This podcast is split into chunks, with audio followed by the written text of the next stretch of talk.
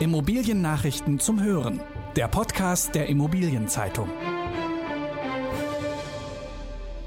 Corona weckt am Hotelmarkt viele Begehrlichkeiten. Die Grünen wollen Mieterhöhungen und Kurtagen drücken. Das Frankfurter Hochhausquartier vorgeht in den Hochbau. Diese Folge wird gesponsert von Immofinanz.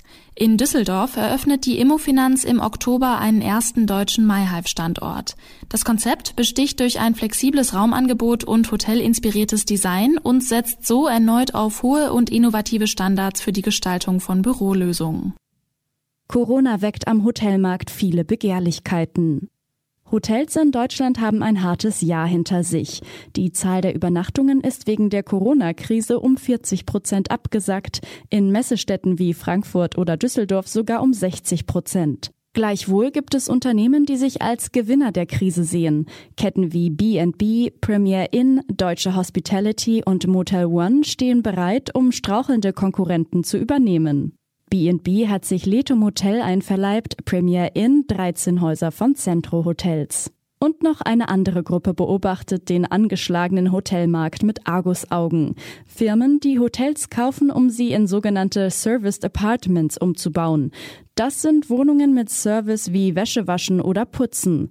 Eine der Firmen, die sich damit beschäftigen, ist Skjerven. Das Unternehmen aus Dänemark hat 150 inhabergeführte Hotels in Berlin angeschrieben, ob sie verkaufen wollen. Mehr zum Hotelmarkt erfahren Sie in der Immobilienzeitung mit dem Titel Die schwächelnden Hotels stehen am Scheideweg. Die Grünen wollen Mieterhöhungen und Kurtagen drücken. Wir schaffen bezahlbaren Wohnraum. Das verkünden die Grünen in ihrem Programm zur Bundestagswahl. Dafür wollen sie unter anderem Mieterhöhungsspielräume einschränken. So soll die bundesweite Mietpreisbremse künftig nicht mehr befristet sein und nachgeschärft werden. Reguläre Mieterhöhungen wollen die Grünen auf 2,5 Prozent pro Jahr innerhalb des Mietspiegels begrenzen.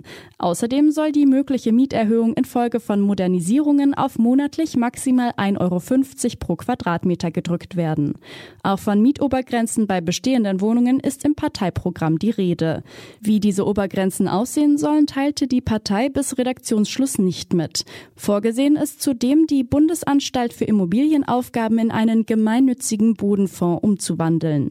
Dieser Fonds soll Flächen kaufen und sie dann an gemeinwohlorientierte Träger übertragen. Auch Makler würden federn lassen. Die Grünen wollen ihre Courtage auf zwei Prozent begrenzen. Zwischenergebnisse einer Umfrage der Immobilienzeitung haben ergeben, dass vielen in der Immobilienwirtschaft nicht wohl mit den Grünen ist. Sollte die Partei Teil der neuen Bundesregierung werden, befürchten 82 Prozent der Umfrageteilnehmer negative Auswirkungen auf ihr Geschäft. Das Frankfurter Hochhausquartier vor geht in den Hochbau. Der Projektentwickler Groß und Partner hat den Grundstein für das gut eine Milliarde Euro schwere Hochhausprojekt vor im Frankfurter Bankenviertel gelegt. Nachdem die Fundamente und große Teile der Tiefgarage betoniert sind, geht es nun mit dem Bau von vier Hochhäusern mit mehr als 200.000 Quadratmeter Bruttogrundfläche weiter. Neben Büros wird das Vor Wohnungen, ein Hotel und Gastronomie beherbergen. Der Dachgarten und die Erdgeschosse sollen öffentlich zugänglich sein und dadurch das früher abgeschlossene Areal zu einem Ort der Begegnung machen. Das Großprojekt liegt im Zeitplan und soll im Jahr 2024 abgeschlossen werden. Der Entwurf für das Quartier Duisburger Dünen steht.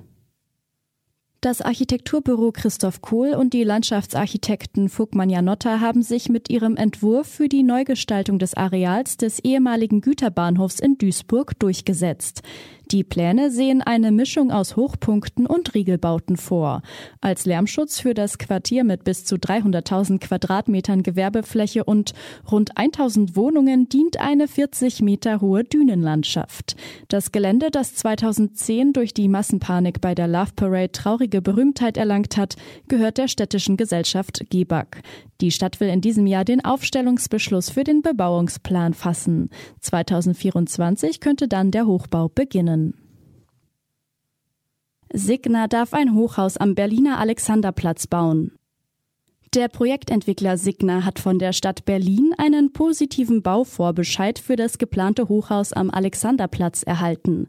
Für den 134 Meter hohen Turm, der vor allem Büros aufnehmen soll, wird zunächst ein Teil des dortigen Kaufhauses von Galeria Karstadt Kaufhof abgerissen.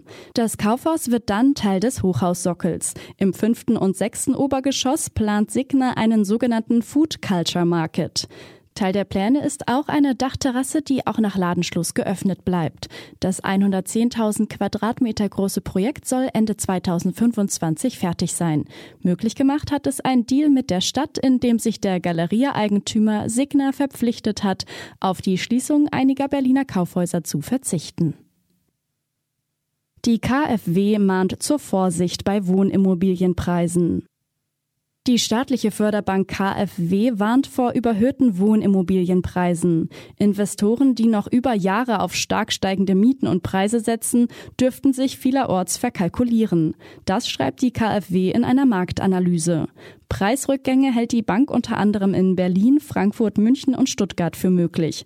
Aber nicht nur dort. Auch in strukturschwachen Regionen könnten die Preise erheblich sinken. Zu Vorsicht mahnt die KfW, weil sie von künftig weniger Zuwanderern nach Deutschland ausgeht.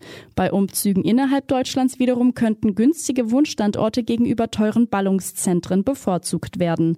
Die Preisentwicklung hänge aber auch vom Neubau ab und der hat vielerorts Fahrt aufgenommen.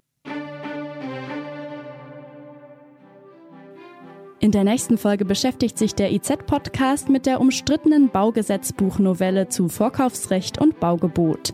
Das waren die wichtigsten Schlagzeilen der Woche aus der Immobilienbranche. Redaktion Christine Rose, Christoph von Schwanenflug und Lars Wiederhold. Alle News gibt es zum Nachlesen in der aktuellen Ausgabe der Immobilienzeitung. Jetzt 10 Euro sparen mit dem Schnupperabo. Mehr Infos unter iz.de slash Schnupperabo.